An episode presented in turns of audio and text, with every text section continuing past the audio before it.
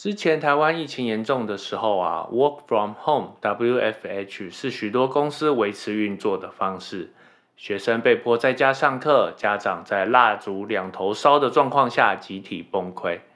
不知道大家居家上班、居家上课的时候，会不会很难专心呢？家里让人分心的诱惑太多，上下班不分，导致无法切换情绪；房间太小，无法专注。做家事占用太多时间等等哦。今天就来介绍这本《专注力 Up 五分钟居家办公整理术》，利用整理来提升专注力吧。大家好，欢迎来到那些阅读教我的事，我是俊伟。之前我们介绍了很多断舍离、极简主义、整理术相关的书，未来也会制作更多内容。只要你点一下订阅、追踪，就可以加入阅读的行列，一起成长吧。话不多说，进入正题。这本五分钟居家办公整理术呢，跟上一集的不丢东西的整理术是同一个作者米田玛丽娜 （Komeda Marina）。市面上有很多关于整理的书籍哦，但是对于如何创造让人能专注的房间这种目标的书却很少。许多人无法好好整理的原因，其实并不是心态，而是没有建立起系统。整理呀，需要建立取舍的规则。不管哪一种整理的方法，一旦建立起适合自己的系统，就算是小房间，东西又多，也能好好整理。另一个常见的误会哦，是期待戏剧性的 before and after 的对比。整理呀，不能期待马上就有成果。目标应该是打造不会杂乱的房间，也就是维持让人可以长时间专注的环境。你会觉得家里让人分心的诱惑太多吗？不管多努力忽视周遭环境，只要有一个多余的资讯进入视线，专注力就会不知不觉降低哦。另外一件事就是未完成的事，当各种琐事不断占据脑袋的时候，这就是最浪费注意力的事。所以，脑袋应该永远只专注于正在进行中的任务。利用便条纸或是提醒的 App，统一集中管理任务。书中的另一个建议是，试着将书桌清空吧。当任务有需要的时候，才将任务相关的物品拿出来，专注力自然就会提升。想象一下，在跑步的时候，假如出现很多障碍，速度也快不了吧？映入眼帘的杂物就像是跑步中的障碍哦，阻碍着工作效率。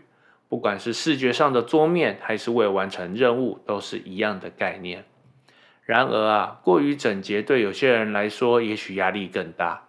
这时候可以试着摆上植物啊，装饰小物啊，请试着先清空桌面，然后再增添个人风格哦。这本书把整理分成三种工作项目，四个节奏。三个工作项目是整理啊，定义每个东西的意义。收纳，把东西配置成容易使用的状态；整顿，用完的东西放回固定的位置。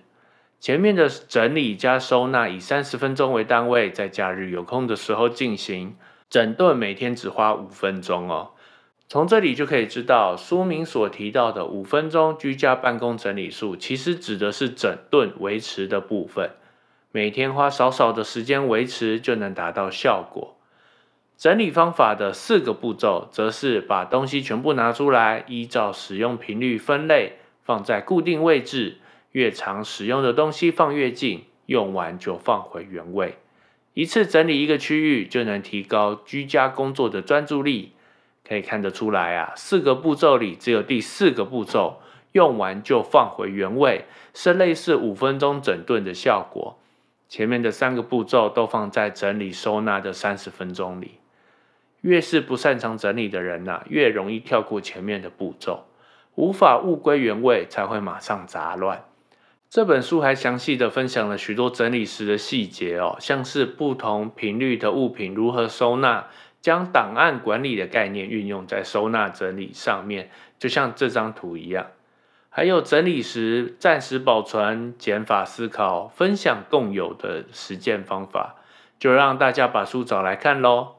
看完这本书之后啊，我才发现，其实我是一个很懒的人，懒得找东西，所以物品喜欢放在固定的位置，懒得记录日用品库存够不够，所以不太喜欢囤积太多物品。反正生活在台湾很方便呐，拆封最后一个再去买就好。这本书因为是同一个作者哦，所以概念跟上一集的不丢东西的整理术很像，差别在这本书针对工作环境的建议比较多，就算是上班族，疫情趋缓后回到办公室也很适用。自己的家是全年无休、免费使用又不用花费通勤时间、通勤费用的好地方。只要能提升在家工作的专注力哦，就会成为很有效率的工作空间。那今天所介绍的这本书呢，我相信能够帮助到想要花很少的时间就整理好房间的人，以及想打造专注环境的人。那这集到这边也该告一段落。如果你喜欢今天的介绍，可以留言发表你对这集内容的看法，同时记得按赞、订阅并开启小铃铛，也欢迎分享出去，让更多人知道居家办公整理术。那些阅读教我的事，我们另一集见喽。